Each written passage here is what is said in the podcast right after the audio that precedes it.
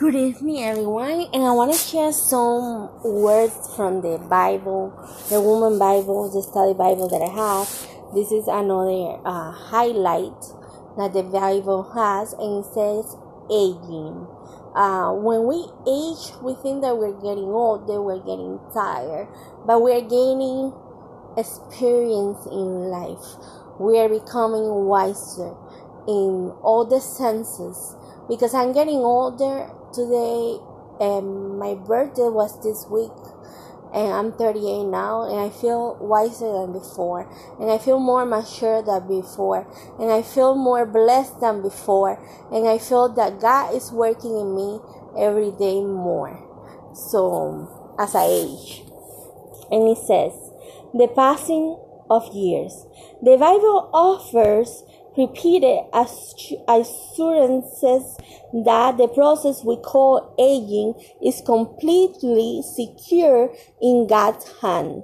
Look, her health and circumstances change with time and often in way we would not desire. Many cope with the stress of aging by trying to cling to outward beauty, youthful strength, or vocational achievement. Yet, only when we realize that God has made each of us and, in accordance with His plan, carries us through the changing seasons of life. Do we come to peace with the inevitability of getting older? Just as each season of nature has its beauty and purpose by God design, so there is no season of life in which the Christian should despair of living. So, opportunities and abilities may decline with age. Each day of life that God gives in purposefully or ordained according to his perfect wisdom. God's plans include people of every age. Miriam was a young girl when she stood by a river and watched her baby brother Moses. Many years later, she helped her brother lead God's people across another body of water to freedom. Mary was a teenager when Gabriel announced her motherhood and middle age when she was witness his, his crucifixion, crucifixion and resurrection and the sending of the Holy Spirit to the early church. Sarah as well passed menopause when she gave birth to her son. Isaac, those who live each day of Christ will bear fruit not only in youth but in old age as well. Amen. So, as we get age, we are guys explaining to us that he has a purpose for each of us and not get involved with the beauty of youth. We all have a purpose in life and a time in life. When we are younger, we have the beauty of youth. But as we get older, we're changing and we have internal beauty and we have the beauty of wisdom. So don't get bad because we're getting older. Don't get sad because we're getting older. Just say, Thank you, God, because I'm getting wiser. I'm blessed. I'm getting better. I'm growing. I'm getting more mature to teach the youth, to teach the young generation that is coming after me. So that's the way I see it. And um, let me see if I can read this for you guys. Um, no, not really. okay, what I was talking today in Spanish in my devotional book, I'm going to try to translate it, is the uh, supper of Jesus. Okay, when we're cooking many times and many mothers and grandmothers that they have to work in the house the whole day and they have to work outside um, an outside job uh, 9 to 5 or 12 hours and they have to come home after working and prepare supper and dinner for our for their family. Um, they complain a lot because they're tired.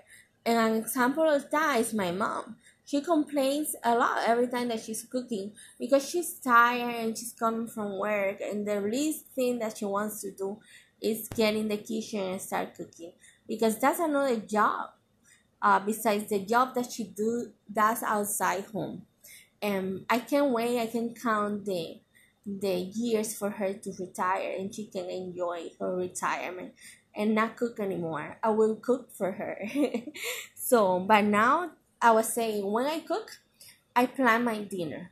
I do it with love. I decor the table. I put flowers. I put a tablecloth, and I enjoy what I do. I do it with love. And this lady that wrote this book, she says that every time that she cooks, she cooks like she's cooking for Jesus that he's coming to her house. So she um, gains fire and get all what she has and put all the love that she has in those condiments in that food that she cooks because she's cooking like she's she's cooking for our lord so and she's just cooking for her friends and family but when you cook with love, when you make supper with love, it tastes better. And not only tastes better, it make you feel good and make you feel better. So for those women out there that complain about cooking, please um, be confident and um, pray if you're tired. Pray and say, God, give me a strength to make this supper today, even that I have to work in the workforce.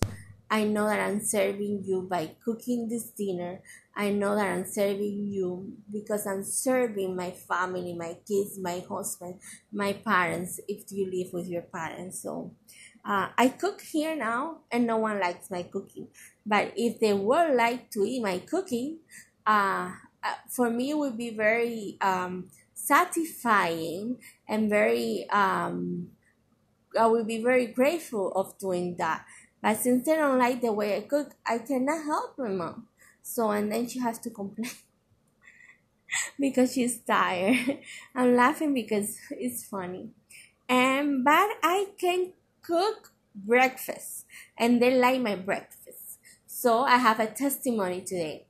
Uh, I have a lady that she lives here in my house in a little um, bedroom that we have in the garage with a bathroom that we rent to her. And she had a, a clot in her leg.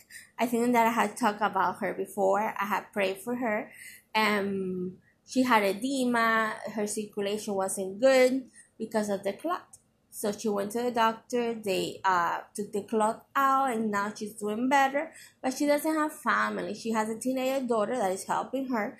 And I said, but it's not there today. She's coming back tomorrow by later on in the morning. And I said to her when I went to visit her, you know what I'm going to do tomorrow? And he came to my mind, I'm going to make breakfast for you.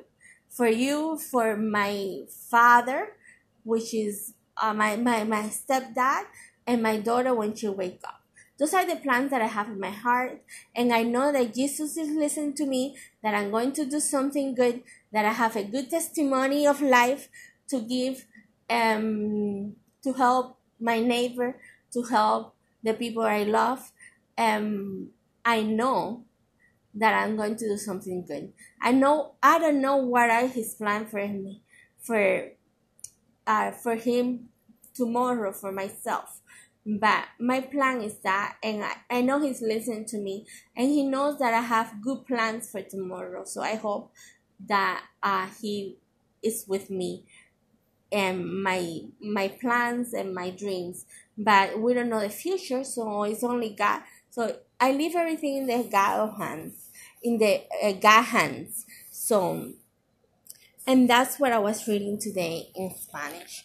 So I love my woman Bible study and that meditation book that is um, for women to women. So I want to uh, play a little music and and I already pray in Spanish. Um, I also am asking for a prayer to all Christian people out there that are listening to me, to a friend that has a brother that is sick, and tomorrow is going to have surgery. So, if you guys can pray for him, his name is Joseph. Um, uh, tomorrow he's in Venezuela and he's going to have surgery tomorrow. So let me look for music. This is in Spanish because I was playing a I play in Christian music Spanish, Christian songs in English. Um let's play this one. I hope that you guys enjoy it. And have a good night, everyone. God bless you and do good, well, and sleep with the angels surrounding you. Amen.